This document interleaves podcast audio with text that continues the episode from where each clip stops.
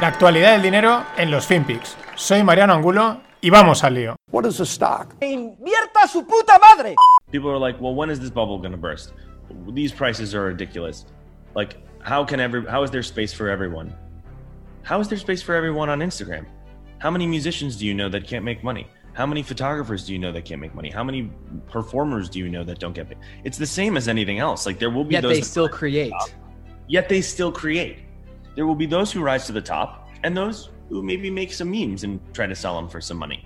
So just like anything else, there will be value ascribed to the leaders, and there might not be as much value ascribed to to some newcomers. That being said, we've lowered the barrier to entry to an insane, you know, low level where I know this this um, young girl named Erin who's 14 years old who makes AI fashion designs, who's sold, you know, $20,000 worth of her art and she's 14. I also know this kid Justin who's 16 years old who's done $75,000 of his art sales just because his shit is fucking awesome.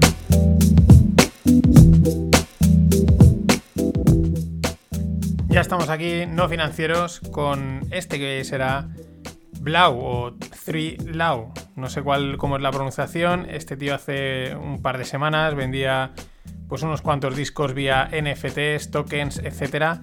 Y aquí en un podcast pues está explicando el mercado. Es decir, que el mercado no es suma negativa, no es suma neutra, es suma positiva, como la gran newsletter de Samuel Hill. Y va de eso, de que dice, oye, eh, esto no. Dice, vale, es una burbuja, es verdad. Luego hablaré al final de, de algún otro subasta que ha salido últimamente espectacular.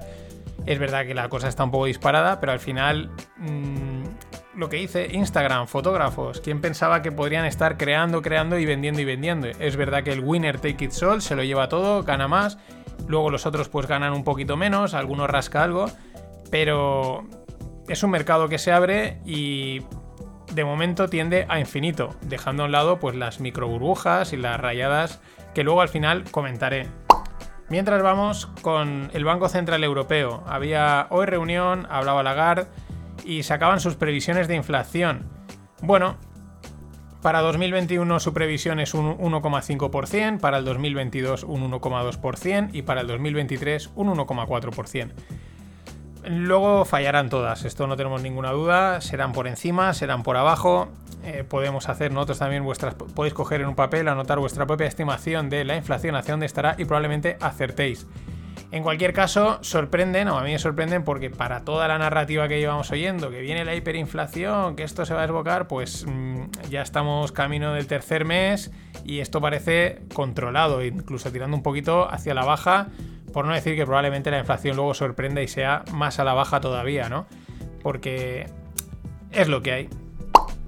Y al mismo tiempo siguen diciendo que van a comprar bonos a mansalva. ¿Por qué? Pues, pues no, es que tal cual. Bueno, pues porque tienen que comprar, quieren comprar y, y ya está. Y a seguir cargando el balance el Banco Central Europeo de una manera que a saber, a saber cómo acaba o si la cosa pues simplemente eh, es, puede ir hasta infinito, pero las cosas siempre tienen su límite. En fin, mientras, pues los mercados en máximos históricos. Y un dato histórico también es el de John D. Rockefeller. En 1913 tenía el equivalente hoy a 418 billions de fortuna, es decir, un 3% del PIB. Esto es una auténtica barbaridad, pero una auténtica locura. Con razón, este y también el otro colega llamado Morgan, de JB Morgan, pues eran prácticamente los banqueros de América, sobre todo JB Morgan, que luego desarrolló su banco, ¿no? Eran, mandaban. Ellos luego llegaron los bancos centrales y les quitaron un poquito el negociete. Pero vaya tela, es, es, que es una auténtica barbaridad. No sé cuántos serían en aquella época, eso ya serían 40 millones o 400 millones, pero eh, actualmente tener un 3% del PIB de USA.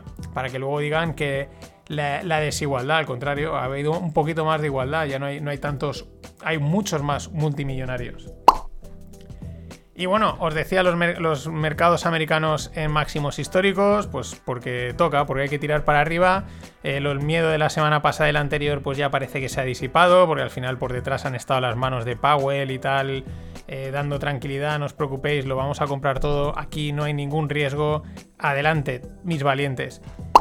Y valientes son los de Robin Hood, ya sabéis, los nuevos en el mundo de los mercados, sobre todo en el lado de Estados Unidos, que utilizan esta app y que, claro, la percepción de riesgo con estos mercados es cero. Aquí no pasa nada, esto es seguro.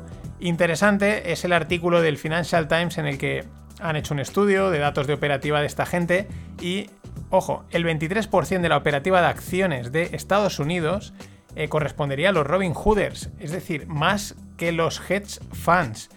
Aquí hay que hacer el matiz. Los hedge funds operan muchísimo con derivados, con otro tipo de estrategias y a lo mejor lo que son acciones puras y duras, pues digamos que mueven menos, ¿no? Pero aún así no deja de ser bastante, un 23%. Así que mucho ojo con esta gente en manada.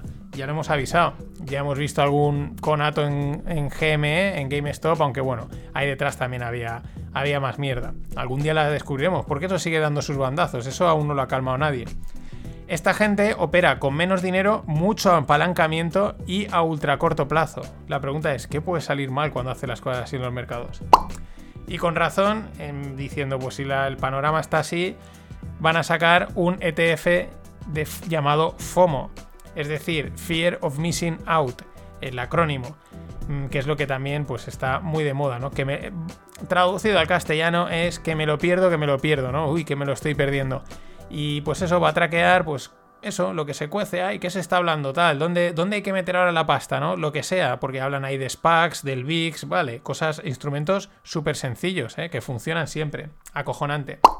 Con razón, Harry Dent, un escritor del mundo financiero, pero también pudo, predijo la crisis de, o la caída de los mercados en Japón allá por el 89-90 él dice que el crash está al caer, que no le da más allá de junio, que hay, igual que decía Graham hace poco, que hay una euforia desmedida, pero loca, y eso siempre es ya un, síntoma que las valoraciones, que los ratios, que los datos que salen, dice que son todos más falsos, que no sé, que lo que queráis pensar. Y, y bueno, otro más diciendo lo que otros también dicen y bueno, lanzando su, predicción. A mí me sorprende sobre todo cuando dicen antes de junio, ¿no? Cuando se tienen a dar una fecha, porque eh, esto es.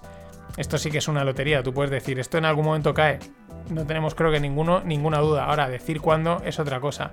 Lo que es interesante en la entrevista, comenta alguna otra cosa, y está, la entrevista está bastante bien, os la dejo en la newsletter, es que le, echan en cara eso dice, ya, hiciste también en tu libro unas predicciones que luego no se cumplieron y te dice, ya, dice, eso va a pasar siempre, dice, por eso ahora tengo una newsletter, porque yo una semana digo que va a haber un crash y a la siguiente, pues si ya veo que no va a pasar, digo, no, que se retrasa. Y así, pues como diciendo, acierto o me adapto más al tal, por lo menos a la situación de mercado, por lo menos el tío es sincero. Y de crash en crash con asterisco. Eh, os dejo también la newsletter en, un link una infografía sobre cómo afecta la electricidad a, un montón de sectores. Lo cual puede parecer lógico, pero conviene. Es, como que.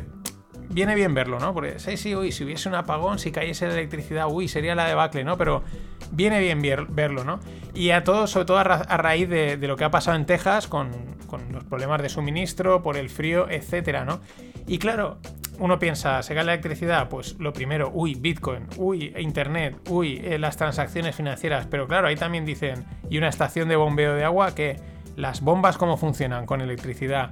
O si vas a poner gasolina, cómo funcionan esas bombas con electricidad. Es decir, otro montón de cosas muy claves. Por ejemplo, las cámaras frigoríficas de la comida. Ojo, porque hay gente que habla de que lo próximo será una ciberpandemia o alguna, alguna movida en este sentido y a veces lo damos por muy sentado y hemos visto que sorpresas pasan. Esperemos que tarde mucho en suceder. Y Kia, la marca de coches, aconseja a 380.000 propietarios aparcar fuera los coches. ¿Por qué? Porque esos 380.000 son propietarios de los modelos Sportage y Cadenza y los tienen que revisar. Hay riesgo de incendio, pero llegan hasta el punto de decir, oye, por si acaso aparcarlos en, la calle, que no, no vaya a ser. Y en España, pues los enemigos del comercio, ellos están ahí, son premium, enemigos del comercio premium, premium, premium. Está el tema con las plataformas de delivery tipo Globo, Uber Eats, etcétera, Just y parece ser que al final el gobierno se va a salir con la suya y les va a obligar a abrir sus algoritmos, a que se sepa cómo funcionan los algoritmos. Y como decía Carlos Blanco, el mítico inversor español en startups, decía, vale, pues que Coca-Cola también nos diga cómo monta su, su Coca-Cola, ¿no? Porque es un poco lo mismo, estás abriendo el melón de algo que les ha costado mucho tiempo, mucho desarrollo y mucha inversión. Es verdad que ese algoritmo afecta a cómo va a trabajar el trabajador, pero es una cosa clave que vas a abrir en canal y es de enemigos del comercio, de, cracks de esto.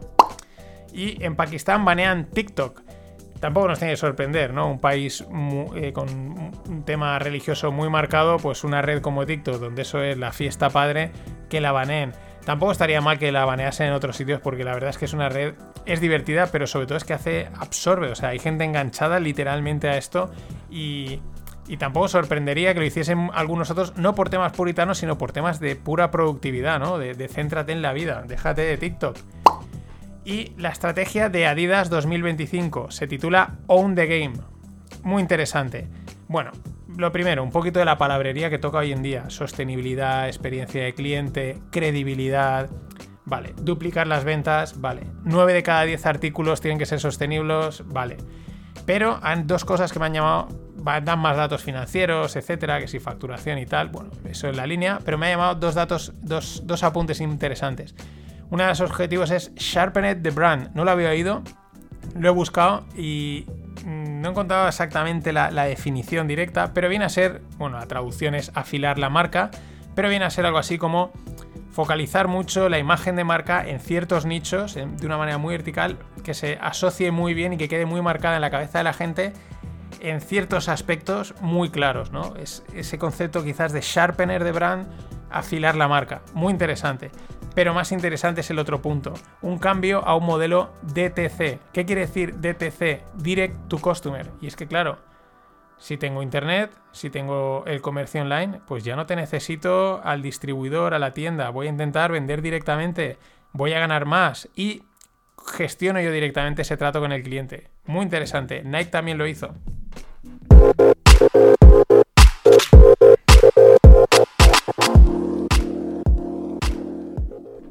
Y en el mundo startup, 150 millones para la insurtech londinense Cego. Y con esto se alza a la categoría de unicornio, con una valoración de 1,1 billions, es decir, 1.100 millones. Bueno, otra, otro unicornio más en Europa, también viene de una zona de unicornios, como pueden ser Londres. La tenéis en España, que hace eh, sobre todo eh, asegurar temas de repartidores, flotas, VTC, es decir, coches y esta historia. Mm, la tenéis en España, está en España. Si a alguien le interesa, puede echar un vistazo. Acordaros, Insurtech es tecnología de seguros. Es una de las primeras fintechs, o sea, de las verticales, ¿no? El mundo de los seguros es. Parece ser que ha, sido bastante, dentro de lo que cabe, fácil de automatizar, de meter la tecnología, de contratar, etcétera. Y bueno, pues los márgenes aquí al final siempre son muy buenos. Y en el mundo blockchain estamos a la espera de Mika. ¿Qué es Mika? Pues la regulación para las criptomonedas a nivel europeo. Pretenden sacar una regulación además bastante valiente, bueno, ambiciosa podríamos decir, a nivel de que puedan marcar también un estándar a nivel global, etc.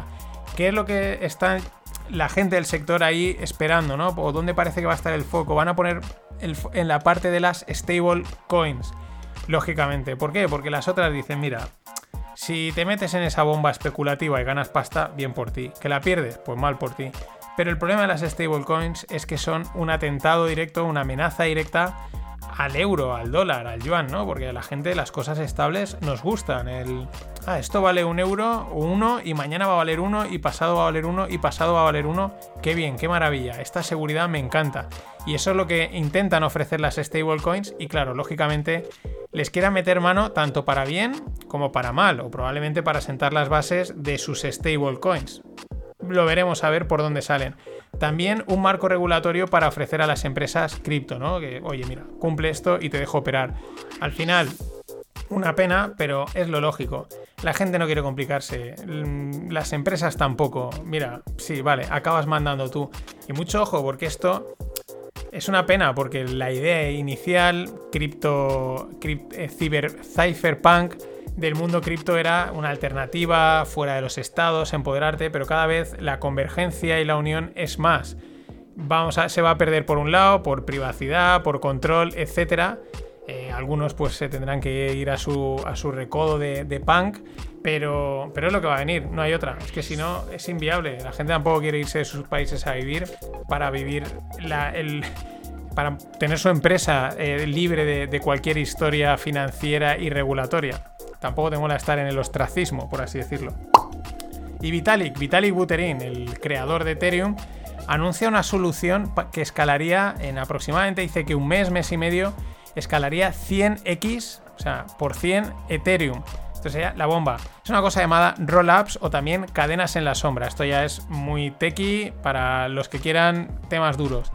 Pero bueno, de momento mm, está previsto el hard fork llamado Berlín, es decir, una actualización eh, fuerte de la, cadena para abril. Luego vendrá el, el mítico EIP 1559, algún día hablaré de él. Todo, pues para migrar Ethereum a Ethereum 2, que será Proof of Stake y por lo tanto, en teoría, más escalable y con comisiones mucho más bajas, porque actualmente la media de comisiones para mover cosas en Ethereum es de 16 dólares, una auténtica pasta, pero venimos de, de pagar 38. Esto es, yo creo que Ethereum es un proyecto súper ambicioso por parte de Vitalik, súper ambicioso. Mm, de ahí que también cueste tanto, es complejo, tampoco es perfecto. Pero si lo consigue, esto va a ser. Mm, puede que acabe siendo una, una, capa por encima, una nueva internet, un nuevo algo muy bestia. Pero claro, no es fácil, no es nada fácil. Y hilando con el principio, un NFT. Beeple, el, tío que lo ha movido todo últimamente, el que hace poco un español también le, compraba un. Le compraba y pegaba un pelotazo vendiendo una obra que compró por 56, vendiéndola por 6 millones. Ha vendido 5.000 obras, bueno, básicamente metidas en una, un, un documento por 69 millones en Christie. 69 millones de dólares. 69 millones. Es el tercer artista más caro en vivo después de Jeff Koons y David Hockney. Tela marinera, esto es una auténtica locura lo que está pasando aquí.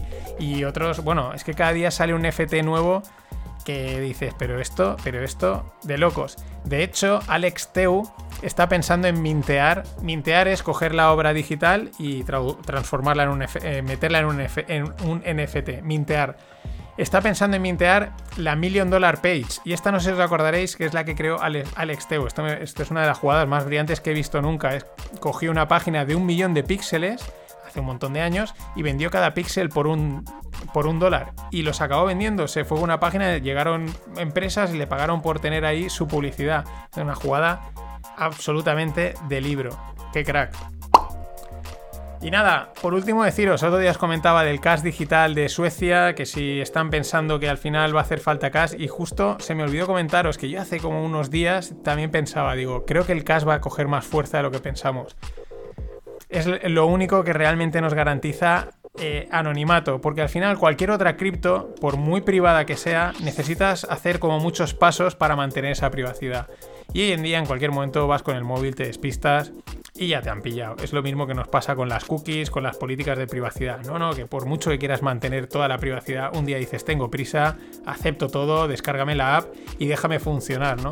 Y realmente, pensándolo así, lo único que, nos que te puede dar privacidad en transacciones económicas es la moneda dura, la moneda la moneda, el clásico de toda la vida. Así que yo creo que igual hay que realmente, aunque se pueda perder y pueda acabar valiendo poco, pero quizás tener casa en un cajón puede que no venga nada, nada mal, incluso que se revalorice. Ya digo, puede ser el único medio de privacidad para estas cosas. Pero bueno, esto es una epifanía mía. La dejo ahí para cerrar la semana. Lo siento, no va a haber rogle, problemas de agenda, esto ya lo avisé, a veces iba a pasar estas cosas, que no es fácil. Pero bueno, eh, la semana que viene cruzo los dedos que sí que pueda haber rogle y si no, habrá la siguiente. No os preocupéis porque en Semana Santa haré un parón de dos semanas de los FinPix para descansar, pero si hay rogles yo seguiré sacando. Así que nada, no me enrollo nada más. Hasta, hasta que nos oigamos. Lunes, martes, miércoles, jueves, viernes, sábado, domingo.